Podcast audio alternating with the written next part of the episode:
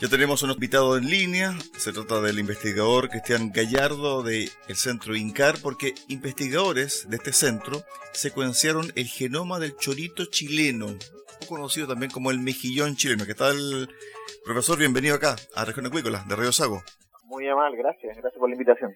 Bueno, ¿cómo se vio esta investigación interdisciplinaria y en el fondo cuánto tiempo costó llegar a esta secuenciación genómica? Sí, una de, las de las principales objetivos del Centro Interdisciplinario para la Investigación Acuícola, la Cultura, el INCAR, es tratar de encontrar, eh, o sea, es, eh, a ver, promover investigación que sea de frontera en aquellas brechas de conocimiento que tiene la acuicultura actualmente. Y sin duda, uno de los recursos más importantes son los choritos. Entonces, una nos pusimos como meta poder aportar con una información genética del más alto nivel posible y en ese sentido hace prácticamente dos años y medio, esto partió en el, en el 2000, partimos nosotros con la tarea y con la ambición de poder obtener el genoma completo de este chorito de la especie nativa que tenemos solo en Chile. Este mejillón sustenta una creciente industria acuícola que depende por completo de semillas recolectadas de bancos naturales y luego transportadas hacia distintas áreas de cultivo para su engorda. El logro científico va a proporcionar conocimiento fundamental para comprender la evolución del mejillón chileno y los efectos de diversos factores ambientales, como el cambio climático y la floración de algas nocivas sobre su biología. Ahora bien, esto va a permitir, por ejemplo, que se pueda recolectar semillas de otra forma porque los productores dependen del proceso natural, doctor. Sin duda, una de las aplicaciones que tiene esta información genética tiene un alto aspecto, ¿no? Va desde, por ejemplo, ser capaces algo tan sencillo como, por ejemplo, poder discriminar la especie chorito chileno en los mercados internacionales, por ejemplo, y así poder diferenciarla de otros choritos que están de los españoles, por ejemplo, lo mismo que producen en Nueva Zelanda o también los mismos que producen en los mercados asiáticos. Entonces tiene una, una aplicabilidad directa justamente en poder defender un poco lo que es la, el recurso nativo en Chile. Pero además también ah, deja la, una importante información para que investigadores de otras instituciones, eh, jóvenes investigadores, puedan también poder entender cuáles son las dinámicas que hay en los bancos naturales, ¿cierto? Y justamente qué es lo que está afectando mayormente la producción de las semillas. Como tú bien dices, en nuestro país eh, la producción de chorito depende exclusivamente de la captación de semillas. Ahora, esto y eso hace que también este, seamos altamente dependientes de factores climáticos. Información genética que se está produciendo, que se produjo ahora, va a ayudar justamente a entender mejor cómo el cambio climático está afectando la sobrevivencia, por ejemplo, las semillas, y si podemos encontrar también que existen bancos que permiten eh, ser mejores semilleros, por ejemplo, o incluso zonas que donde permiten tener mejor producción o de engorda. Doctor, ¿hay familia ligada al chorito chileno? Es decir, subproductos o productos que son iguales, pero no necesariamente son familiares del, del chorito chileno. Exacto. Hay muchos eh, que no son, exacto, que no son familiares, como dices tú, del, del chorito chileno. E incluso, por ejemplo, hay algunas especies que, están en nuestro país que podrían incluso ser especies invasoras que han, en otras en, en otra eh, parte del mundo han inclusive han, afectado en las producciones locales porque son especies invasoras. Hablo específicamente, por ejemplo, de un chorito que se llama pues, chorito eh, provincial, que es un mejillón que el que se cultiva en Europa, principalmente en las rías gallegas, y este ya está presente en nuestro país probablemente se introdujo por, por distintos, por agua elastre, por ejemplo, por, eh, por, temas de embarcaciones, pero ha mostrado que es una especie muy invasiva y la cual muchas veces puede incluso desplazar a las especies locales. Entonces, por eso es muy importante ser capaces de, lograr entender cómo eh, esto, eh, habitan en. MSD, Salud Animal, líderes en investigación, desarrollo, producción y venta de medicamentos y vacunas y tecnologías para la producción de salmón en Chile. MSD Salud Animal, impulsando el bienestar animal y la sostenibilidad de la acuicultura en el sur del país. Cuando uno escucha hablar de genoma, uno dice, bueno, aquí está la oportunidad para hacer un chorito más fuerte ante cambios climáticos, ¿o no es así? Justamente es así. De hecho, por ejemplo, en, nuestro país, nosotros no, eh, la actividad eh, de chorito básicamente depende de la recolección, ¿cierto? En forma natural. Pero, por ejemplo, otros países, principalmente, por ejemplo, Inglaterra o incluso Canadá, tienen programas genéticos de mejoramiento del chorito. Esto ha sido básicamente financiado por asociaciones públicas privadas, eh, donde hay mucho interés justamente poder tener mejor chorito que crezca más rápido, que sea más resistente, por ejemplo, a las temperaturas, a la baja de oxígeno, etcétera, y donde a las enfermedades también en algunos casos. Entonces se están eh, realizando esfuerzos para poder tener choritos que sean mucho mejores en el momento de cultivo. Ahora, en nuestro caso, con la actividad y cómo se realiza actualmente, no, no, no, no, no va en, el, en, el, futuro cercano probablemente desarrollarse una actividad que tenga que ver ligada a hatchery, a la producción más controlada, pero sin duda si el cambio climático sigue afectando, si existen mayores variabilidades, probablemente la actividad acuícola va a tener que caminar hacia allá. En ese caso, que se, que se tomen esas decisiones, por ejemplo, eh, vamos a tener una importante información justamente para poder tener mejores churitos más adaptados. Claro, porque en el fondo cuando uno va al rubro, la cadena productiva a veces es muy indeble, especialmente por la recolección de semillas que se da de orden natural. Por lo tanto, si no hay semillas naturales, por lo tanto el banco, por ejemplo, se ve afectado por alta temperatura, por floración de algas nocivas, las semillas no van a estar disponibles para los productores. Por lo tanto, ahí se va a generar un quiebre muy profundo en lo que es el proceso productivo del chorito chileno. Exacto, la experiencia internacional muestra que si bien quizás producir de forma controlada tiene costos, ¿cierto? Y quizá eh, no, no, no, no, está preparado para eso, pero sí eh, producir de forma controlada para poder manejar la genética de los bancos, a veces también sí puede ser una alternativa sustentable, ¿no? En el, en el sentido de que se pueden obtener de alguna forma mejores ventajas, ¿cierto? De, la, de, lo, de aquellas semillas o aquellos individuos que vienen a estos bancos manejando o entendiendo su genética, mejor dicho. De esa forma, entonces, eh, podemos evitar el riesgo, ¿cierto?, que implica depender exclusivamente de la semilla y por otra parte también depender exclusivamente de algo tan cambiante como el clima. Entonces, eh, yo creo que esta información de la genética que estamos produciendo actualmente, la genómica, en torno al chorito, es una información de calidad mundial y es un hito para nuestro país y representa orgullosamente un producto científico eh, hecho aquí en Chile 100%, con colaboraciones evidentemente internacionales, como siempre, pero pero básicamente está localizado eh, con expertise nacional, orgullo. La identificación de mutaciones asociadas con genes relacionados con el sistema inmunológico y el metabolismo sugiere que las poblaciones de mejillones que se enfrentan a entornos muy variables muestran una adaptación genómica para reducir el número de genes y su actividad transcripcional, sugiriendo importantes mecanismos moleculares que son utilizados por los choritos para enfrentar distintos tipos de estresores ambientales. Es decir, si la semilla del chorito se va, por ejemplo, al norte del país, hablo sobre la Araucanía, la, zona del Biobío, el Maule, etc. Este chorito va a adaptar su fisonomía, va a adaptar su, su genética a ese ambiente.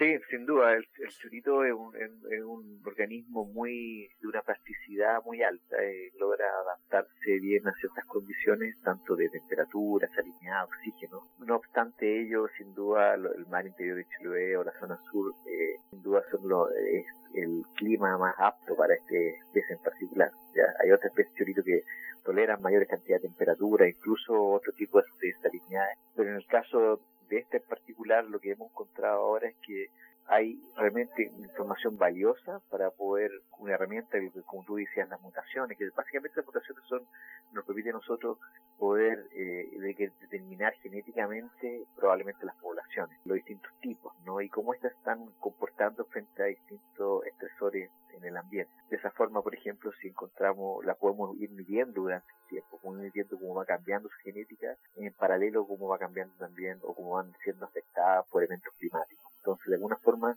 lo que se quiere hacer, lo que lo que deja más bien información, es que justamente ahora se van la, la, todos los estudios que vengan de ahora en adelante, probablemente genética del churito, sin duda van a utilizar esta información, lo cual justamente le, le da un potencial mayor en el largo plazo, ¿cierto?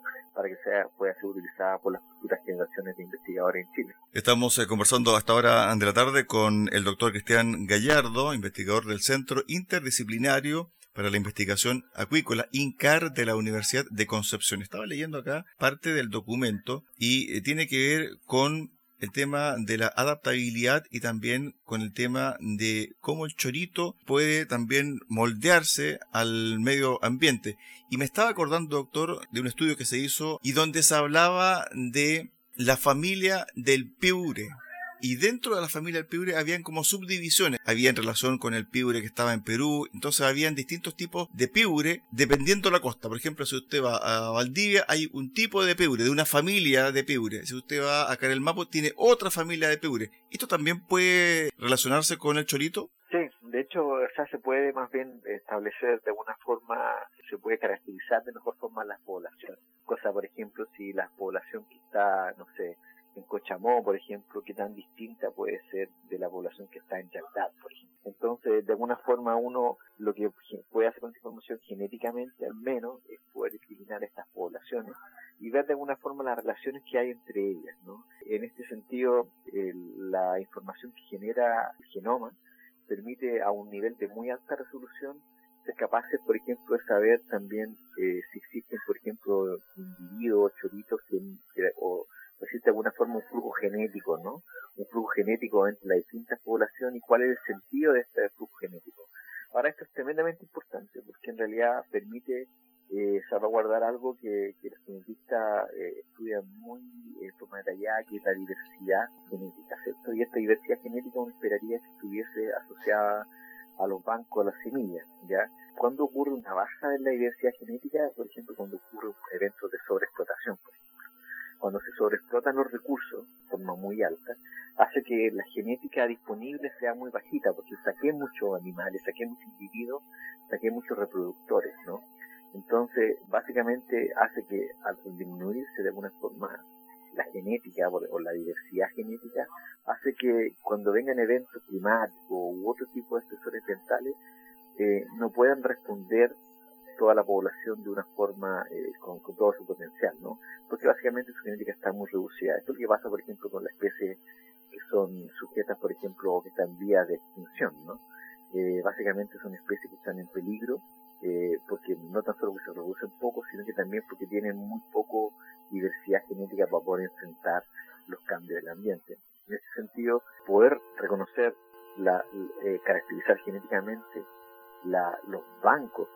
producen las semillas, entender su genética, su diversidad genética, utilizando la herramienta que es el genoma, eh, de alguna forma nos permite hacer esta caracterización que, la que tú estás hablando, se puede diferenciar distintas poblaciones. Esto es muy interesante sobre lo que arrojó su estudio y también el trabajo que han hecho sobre la genética del chorito chileno. Hay evidencia que sugiere que los choritos bajo condiciones de estrés ambiental gatillan genes específicos, los cuales pueden estar relacionados con procesos de detoxificación y bioacumulación de metales. En este punto el cadmio emerge como un elemento importante y la implicación directa para la exportación del recurso. ¿Cómo es esto? Para que usted lo pueda explicar en términos más amplios, doctor. Más amplios, sí, no hay problema. Mira, una de, de las barreras internacionales tiene que ver justamente con los niveles de los organismos marinos especialmente los invertebrados y en específico los choritos, tienen la capacidad de bioacumular metales.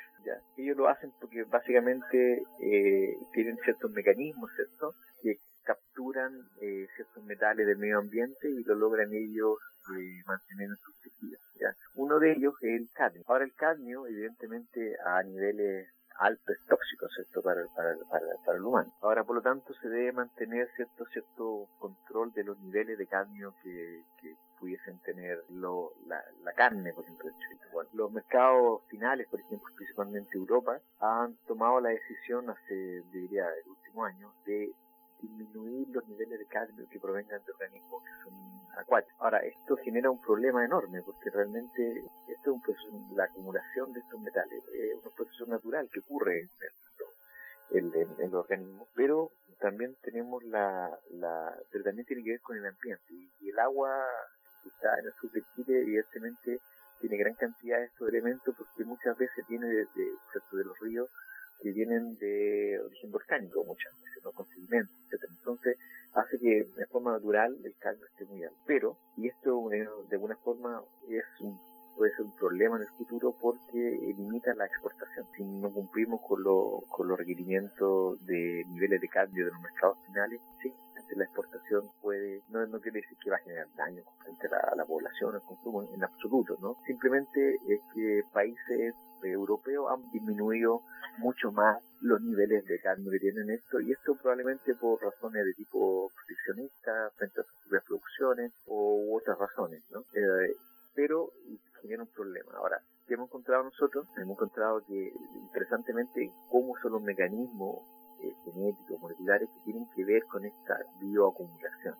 Ahora, esto es interesante porque probablemente esta bioacumulación se gatilla o se incrementa cuando existen ciertos estresores de tipo ambiental. Ahora, quiere decir entonces que en realidad, si esto es, si esto es así, eh, probablemente quiere decir que es posible manejar de alguna forma las poblaciones o, justamente para evitar que durante el proceso de engorda eh, estén muy expuestos a estas variaciones donde finalmente eh, desencadene una mayor bioacumulación.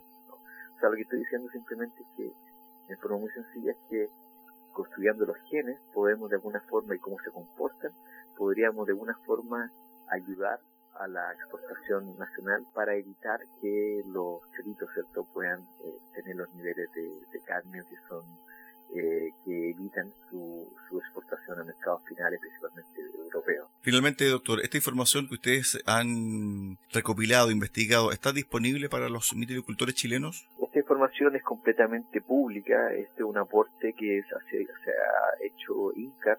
Ahora, INCAR es un centro de excelencia FONDAP que es financiado por la Agencia Nacional de Investigación y Desarrollo, ANIT, de CONICET, que básicamente son fondos gubernamentales, ¿no? son fondos todos los chilenos.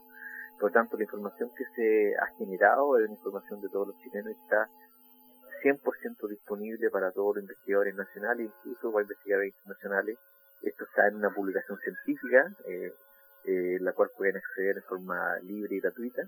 Y, eh, y, ha, y ha generado eh, un impacto muy importante a nivel mundial, con mucha eh, descargas, ¿cierto? Tanto de la base de datos como del artículo, y ya el mercado y, la comunidad internacional está hablando mucho de, este, este, hallazgo, ¿no?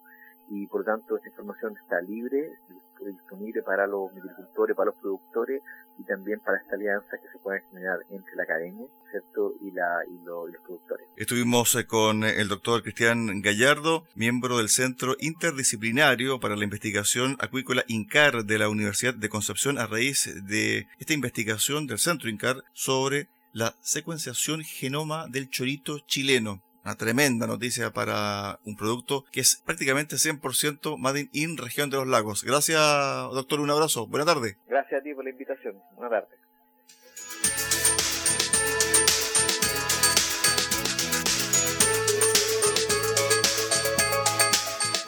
La unidad de agricultura de MSD Salud Animal trabaja desde el sur de Chile aportando al desarrollo de la industria salmonicultora nacional, entregando asesoría y soluciones innovadoras y de calidad para mejorar la salud de los peces de cultivo. MSD Salud Animal, inteligencia en salud de peces. De esta forma llegamos al final del programa del día de hoy acá en Región Acuícola. Los esperamos mañana a contar de las 13.30 horas en el 96.5 de Radio Sago, en Portomón. Que usted tenga una excelente tarde.